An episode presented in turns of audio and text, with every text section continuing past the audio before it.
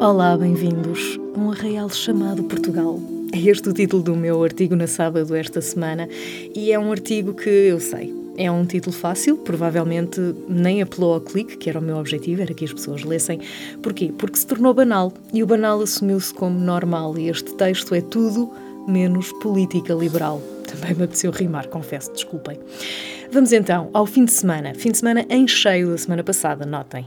E foi, e foi um fim de semana em cheio para manchetes vazias de conteúdo e um arraial de porrada em cima de quem ousou brincar aos arraiais. Isto não tem graça nenhuma. Há uma ou duas semanas disse aqui, ou seja, disse na sábado, que não iria comentar a atualidade e não o vou fazer. Independentemente de cores políticas, é ignóbil o que se passa neste país, na complacência dos que esperam para apanhar os cacos do momento destrutivo que atravessamos, enquanto outros se comentam entre si numa endogamia comentarista de registro quase anedótico ao comentário profissional. Atualidade à parte, e numa revista de atualidade recusar-se a comentá-la é um contrassenso, talvez mesmo até contracorrente, o objetivo é escapar ao entediante momento de adormecimento coletivo que estamos a viver. A conspiração afirmaria que são as vacinas que nos adormecem, mas ainda estão mais de 8 milhões por vacinar, o que implode de forma natural a argumentação. Então, o que nos faz estar desta forma, dormentes, tão intolerantemente tolerantes, fazendo a revolução onde ninguém dá por ela, ou seja, nos comentários das redes sociais. Vamos à argumentação. Escrevi um livro, tornei-me embaixadora de uma causa e não sei o que fazer. Nas livrarias, os livros rodam a uma velocidade estonteante. Os média, por sua vez, vaporizam a promoção do livro e nas redes, em dois meses, o tema perdeu o fôlego. A escola está a dias de acabar, nas universidades a época é o prenúncio do fim, com exames e provas de avaliação que antecedem o verão. Ah, verão aquela merecida pausa que restabelece definições de origem e prepara um novo ano letivo. Já agora, como será o próximo ano letivo? Qual a razão para o desprezo dado à educação, educadores e educandos?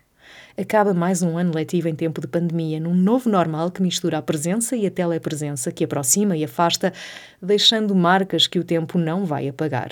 Entre as baixas pela doença e as que a doença provocou, estamos preocupados em vacinar, sem vacina para um mal maior, tratado como consequência que afeta todos nós, mas afeta ainda mais alunos e professores, num colapso que é não só o colapso do sistema educativo, como o colapso das pessoas que dele fazem parte.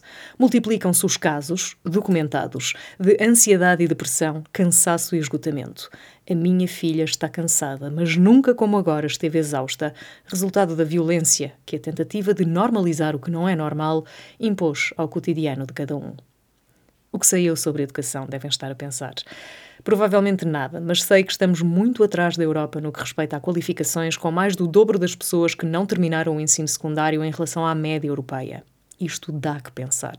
Os números são da Fundação José Neves, que produziu o seu primeiro Estado da Nação relativo à educação, emprego e competências, e sublinhou algo que já sabemos: o desalinhamento entre a educação e o mercado de trabalho, que começa nos programas desatualizados e desfasados e termina nas limitações à inovação e autonomia das universidades para criarem novos cursos que correspondam, de facto, às necessidades do mercado.